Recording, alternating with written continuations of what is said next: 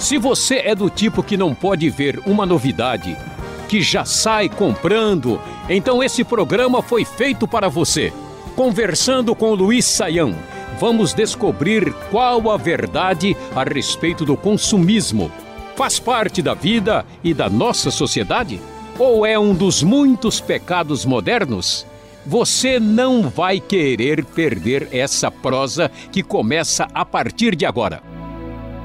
Para iniciar esse assunto, professor, defina para nós o que é consumismo. Devemos considerar algo que faz parte do estilo de vida da nossa sociedade ou um comportamento assim pecaminoso mesmo? Bom, André, quando nós pensamos na palavra consumismo, ah, só essa terminação assim, consumismo, né, esse ismo no fim já já sugere algum problema, né? A gente não está falando de consumo, a gente está falando de um comportamento que, por definição, já se torna um comportamento aí exagerado, complicado. O que, que a gente entende por consumismo? Né? É a, a tendência de grande parte da sociedade contemporânea a, de consumir exageradamente, não comprando simplesmente aquilo que é a sua necessidade, mas vamos dizer assim, focalizando a sua vida em cima do supérfluo, né? as coisas que são, vamos dizer, desnecessárias e a pessoa compra a partir de um impulso, né? ela, ela compra motivada por principalmente por um elemento passional e não porque aquilo faz sentido, é uma necessidade. O que, que acontece?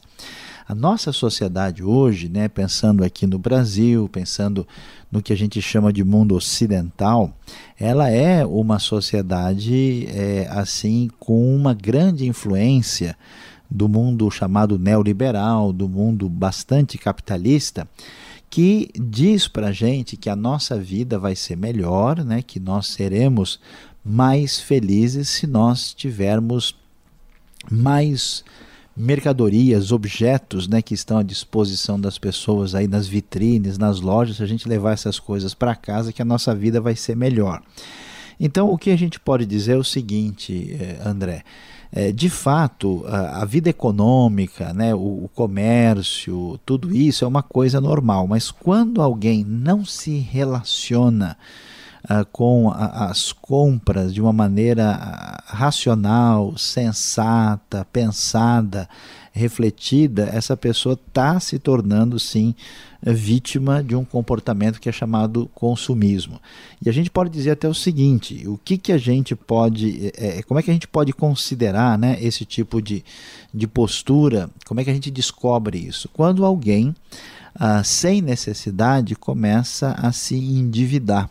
Né? Quando a pessoa, às vezes a pessoa tem necessidades e ela tem um salário muito modesto, então ela tem que necessariamente comprar né, comida, roupa e, e fica em dificuldades. Agora tem gente que não, que o tanto que ele ganhar ele vai consumir um pouco mais. Então entra num processo né, de dívida no cartão de crédito, dinheiro emprestado e assim por diante, e aí a gente está numa situação complicada. Isso é, é o reflexo de Apocalipse 18, né, a nossa grande Babilônia comercial. E eu diria o seguinte: o consumismo como referência, assim que a gente busca como um, um, centro de valorização ou de valoração, né, do próprio ser humano, ele é um comportamento equivocado e nós podemos dizer que chega num ponto que se torna pecado. Pergunta do Guilherme, de Mato Grosso. Pelos evangelhos, vemos que o estilo de vida de Jesus e seus discípulos parece ser muito simples. Só que os cristãos atuais gastam seu tempo indo a shopping centers, cinema, restaurantes e parecem se esquecer do centro do evangelho. Será que esse jeito de viver é amoldar-se ao mundo, como Paulo fala em Romanos 12, versículo 2?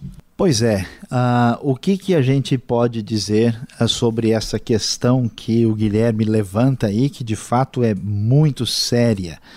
Uh, o que acontece, André, é, é, verdade que se a gente olhar para a vida de Jesus, a gente vai lembrar que a Bíblia vai dizer que o filho do homem não tem nem onde deitar a cabeça, né? ele não tinha nenhuma preocupação ah, com ah, bens materiais, nunca foi o foco de Jesus. Os primeiros cristãos, ah, de modo geral, também tinham um estilo de vida simples, mas a gente tem que entender né, que eh, vamos compreender a coisa do ponto de vista mais, mais amplo. Né? A, a maioria dos cristãos era gente simples, gente pobre, mas a gente vê Atos 2, por exemplo, quando a gente vê que eles vendiam suas propriedades né, e traziam aos pés dos apóstolos, quer dizer que eles tinham propriedade para poder ter vendido.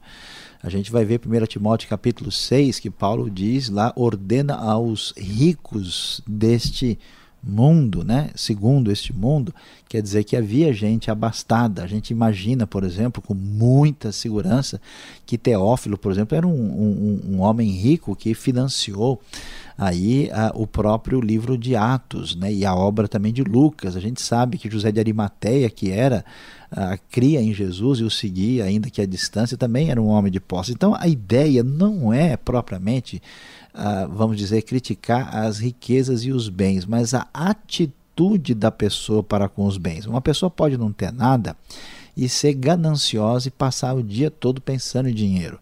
Então, o problema é que lugar ah, os bens materiais, o dinheiro e outras coisas ocupam no nosso coração. Se uma pessoa, de fato, não passa pela transformação de mente de Romanos 12 e entende que o dinheiro é mamon, né, o Deus das riquezas, ela certamente está errada, está em pecado. Mas isso não quer dizer que toda pessoa que tem recursos na sua mão necessariamente está em pecado. Significa que essa pessoa tem a responsabilidade de usar esses recursos para a glória de Deus. Até pouco tempo, o cristão em especial, o evangélico, tinha um ideal de vida mais simples, rejeitando a maior parte do que era material. Algumas igrejas até hoje condenam alguns elementos da sociedade moderna, como a televisão, visando a santidade. Hoje isso já está acabando. Por que houve uma mudança tão grande em tão pouco tempo? E essa mudança, ela é boa ou ela é ruim? Ela é mais positiva do que negativa ou o inverso? André, aqui nós temos duas questões aí que precisam ser levantadas para discutir esse assunto. Veja bem, uh, em parte há uma maneira é, incorreta da maioria das igrejas de lidar uh, com qualquer novidade que surge na sociedade. Para você ter uma ideia, quando os primeiros carros surgiram na história, o pessoal uh, chegou a dizer que aí estava o anticristo, que era o fim do mundo, porque onde já se viu uma máquina que anda 40 km por hora, né? quem entrar nisso vai ter o sangue saindo pelo, pelo ouvido, pelo nariz, porque Deus não criou o homem para andar de carro somente a pé, uh, e portanto uh, isso foi rejeitado. Né? Algumas pessoas chegaram a dizer que o rádio era o príncipe das potestades do ar. Então, tudo, o computador, quando apareceu, o pessoal chegou a sugerir que isso era a marca do mal. E o que, que acontece? Essas coisas, quando surgem, elas são limitadas, pertencem somente a um grupo muito, vamos dizer, ligado à elite. Né? Então, é, é alguma coisa que dificilmente no início está sendo utilizado para a expansão do evangelho. Aí o pessoal, vamos dizer, se assusta um pouco. E aí então surge uma atitude assim meio radical, meio exageradamente apocalíptica, né? E qualquer coisa que vai aparecendo vai sendo condenado. Olha, não é bem assim. A televisão, o rádio, a internet, o celular, né? Tudo isso, a TV digital, ela pode ser utilizada de maneira positiva ou negativa. Né? Muitos lugares do mundo onde era muito fechado para o evangelho hoje pelos meios, vamos dizer, digitais, a, a, chegada do evangelho se tornou facilitada. Então, é, isso não quer dizer nada, né? Agora, a Bíblia vai nos dizer que Israel, quando foi abençoado por Deus, é, muitas vezes se esqueceu da bênção de Deus. Né? A gente vai ver isso também na história da própria igreja cristã. Se as riquezas de vocês aumentam, não ponham nela o coração. Então, quer dizer, quando uma sociedade se torna abastada, com muitos bens, muitos recursos, vamos dizer, de entretenimento, há o risco perigoso, sim, das pessoas se esquecerem, se afastarem de Deus e acabarem ter uma vida muito, vamos dizer, supérflua, né? Assim, superficial, desligada daquilo que é muito importante para a vida. Mas isso não depende das coisas e dos aparelhos, mas do coração da pessoa que não sabe lidar com essa, uh, esse recurso que está disponível para ela. Este foi o programa Conversando com Luiz Saião Produção e apresentação André Castilho e Luiz Saião. Locução Beltrão. Realização Transmundial. Envie você também suas perguntas para conversando@transmundial.com.br ou escreva para a Caixa Postal 18.113, CEP 04626-970 São Paulo, capital. E até o próximo programa.